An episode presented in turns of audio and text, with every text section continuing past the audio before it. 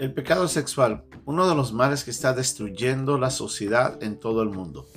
Lamentablemente a causa de la Internet y de las redes sociales y de otros medios en los que se expone uno fácilmente a actos inmorales, las personas se llenan de pensamientos que están carcomiendo la manera de pensar y de ver al sexo y lamentablemente llevarle a las personas a cometer pecados constantemente. ¿Qué es lo que nos dice la Biblia en cuanto a eso? ¿Cómo nos afecta el pecado sexual? Aquí en la primera carta a los Corintios, en el capítulo 6, Pablo habla sobre eso y vamos a ver lo que él nos quiere enseñar en esta lección que tenemos hoy día aquí en un momento con Dios.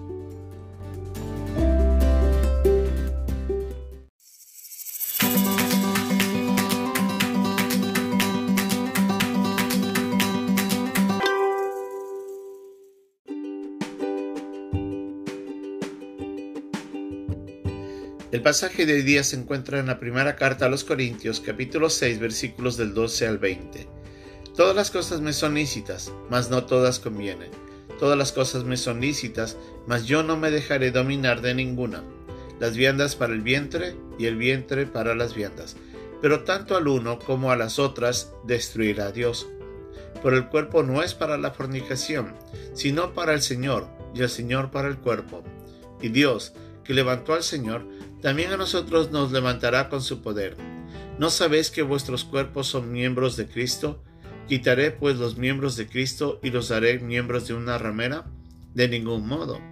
¿O no sabéis que el que se une con una ramera es un cuerpo con ella? Porque dice, los dos serán una sola carne. Pero el que se une al Señor, un espíritu es con él. Huid de la fornicación. Cualquier otro pecado que el hombre cometa está fuera del cuerpo mas del que fornica contra su propio cuerpo peca. ¿O ignoráis que vuestro cuerpo es templo del Espíritu Santo, el cual está en vosotros, el cual tenéis de Dios, y que no sois vuestros, porque habéis sido comprados por precio? Glorificad pues a Dios en vuestro cuerpo y en vuestro espíritu, los cuales son de Dios.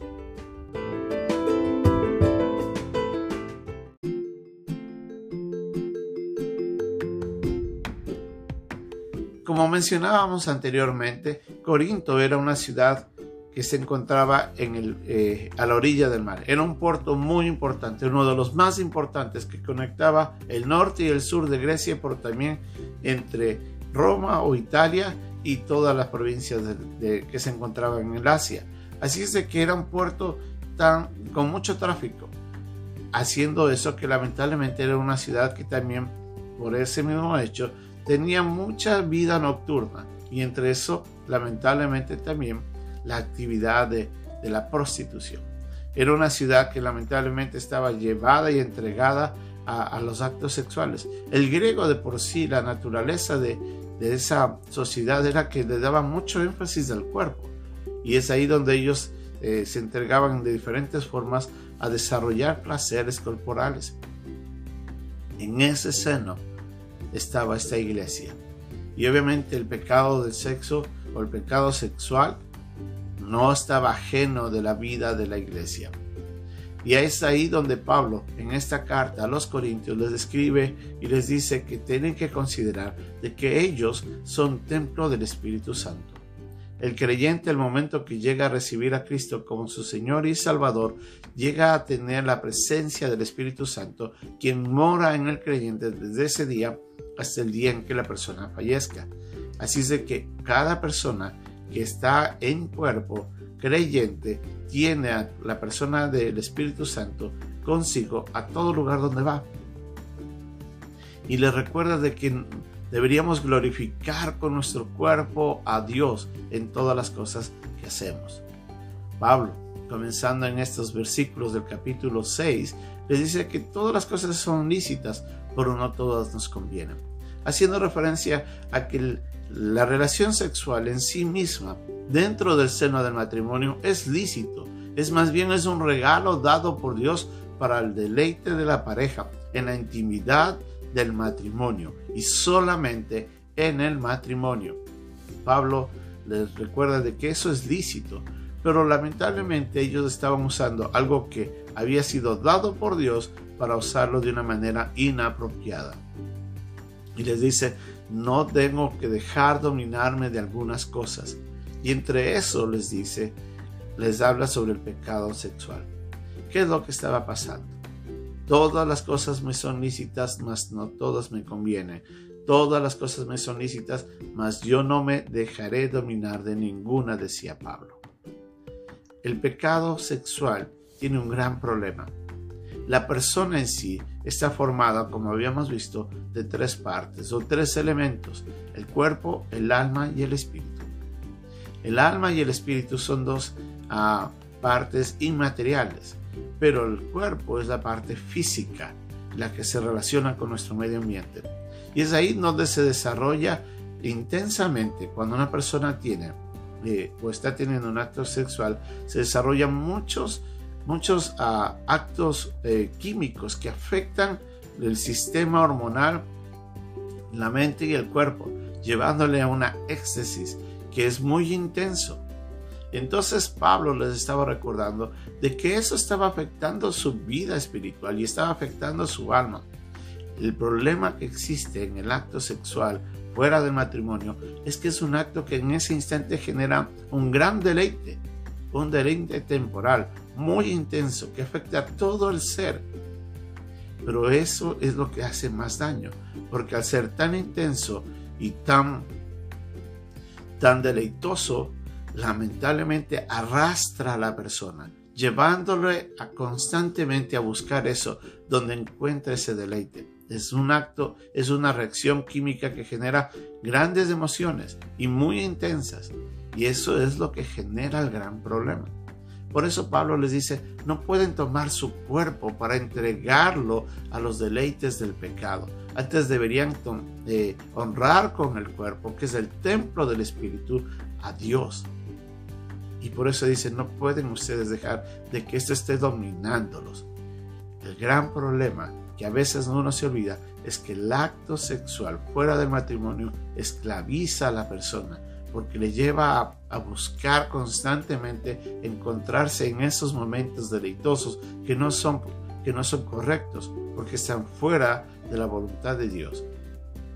El acto sexual es, una, es un regalo de Dios para el matrimonio y solo para el matrimonio. Pero cuando se lo saca esto lícito fuera del matrimonio es donde hace mucho daño.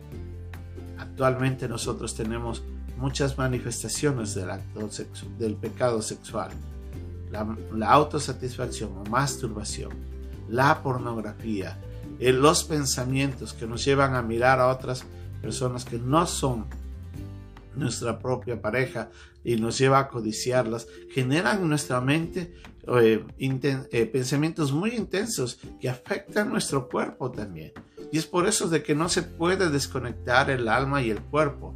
Y es por eso que Pablo le recuerda, tenga mucho cuidado. Su pensamiento de que el pecado sexual solamente afecta al cuerpo no es cierto. Eso afecta a todo su ser. ¿Qué debemos hacer? Tenemos que huir de esas cosas. Tenemos que alejarnos por completo. Usted tiene que buscar la ayuda de Dios sobre todo y pedirle a Él que le dé la capacidad para vencerlo si usted ha caído en ese pecado. Si es necesario, tiene que buscar a personas que le ayuden a mantenerse alejado de esos pecados.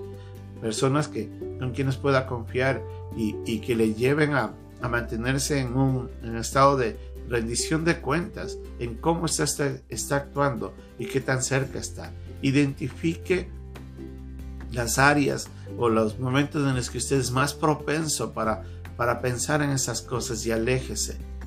Si, es si, si, usted está muy atado a la pornografía, tiene que alejarse por completo de eso. Si es necesario dejar a un lado el teléfono, la computadora, el televisor, lo que sea, por un buen tiempo hasta que usted pueda controlar esas áreas. No deje de que el pecado sexual tome control porque lo esclaviza. Y cuando usted está esclavo, lamentablemente usted está alejándose de Dios constantemente, entregado al pecado, destruyendo su vida, destruyendo su cuerpo aún inclusive y deshonrando a Dios.